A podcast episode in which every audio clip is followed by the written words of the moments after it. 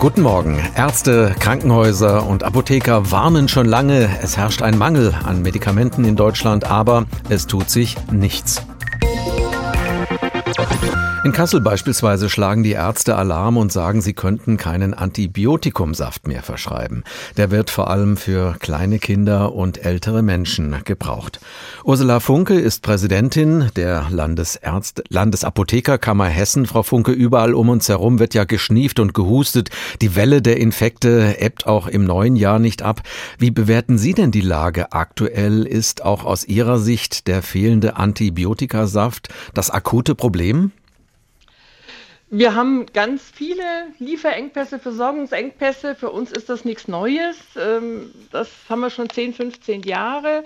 Wir haben auch immer die Politik darauf hingewiesen. Aber im Moment ist es in der Tat extrem. In dem Ausmaß haben wir es noch nicht erlebt. Ja, es fehlen Antibiotikasäfte, ähm, die vor allem für Kinder eingesetzt werden. Das ist häufig so, dass nicht dieses Antibiotikum dann letztendlich äh, eingesetzt werden kann, was eigentlich erste Wahl äh, des Arztes wäre, sondern dass auf, ein anderes, auf einen anderen Wirkstoff ausgewichen werden muss. Die Ärztinnen und Ärzte in Kassel sagen, fehlt der Antibiotikumsaft, dann kann das sogar lebensbedrohlich sein. Gibt es denn nicht noch irgendwelche Notreserven dafür? Also wenn eine bakterielle Infektion vorliegt, die ähm, eine Antibiose bedarf, ähm, dann ist es natürlich schwierig, wenn es die nicht gibt.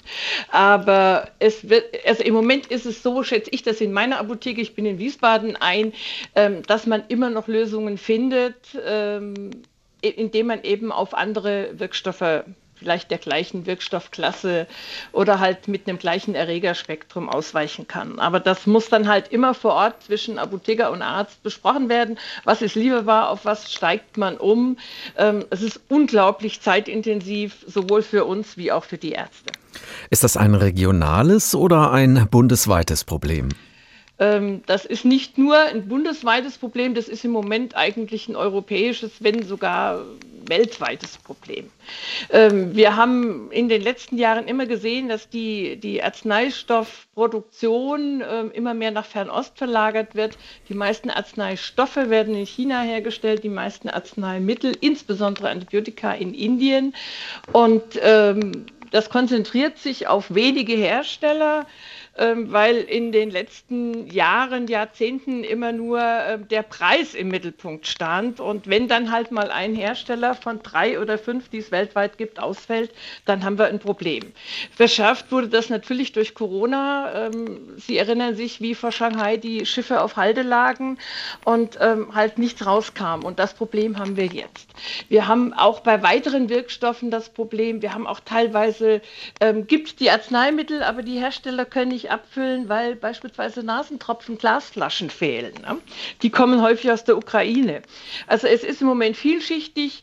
Bei den Antibiotika ist es in der Tat ähm, besonders ähm, kritisch, aber es sind ja auch jetzt ähm, durch den, den Beirat ähm, vom Bundesinstitut für Arzneimittel und Medizinprodukte auch die Ärzte nochmal darum gebeten worden, Antibiotika wirklich nur dann zu verordnen, wenn es sich um einen bakteriellen Infekt handelt handelt, der eine Antibiose bedarf.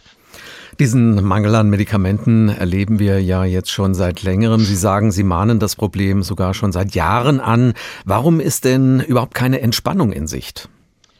Äh, weil nichts unternommen worden ist. Also jetzt ähm, haben wir gesehen, dass oder sieht der ein oder andere Politiker, dass es so nicht weitergehen kann, dass die Produktion äh, teilweise wieder nach Europa zurückverlagert werden muss. Das geht aber nicht von heute auf morgen. Das ist mittelfristig. Kurzfristig ist das keine Lösung. Kurzfristig kann man schauen, ähm, ob man aus anderen Ländern, wo vielleicht mehr da ist, jetzt was aufkaufen kann. Ich habe gestern Abend gelesen, dass das auch jetzt angegangen wird seitens ähm, des Bundesgesundheitsministeriums bzw. des BfArms. Ähm, das ist für kurzfristige Lösungen im Moment der einzige Weg.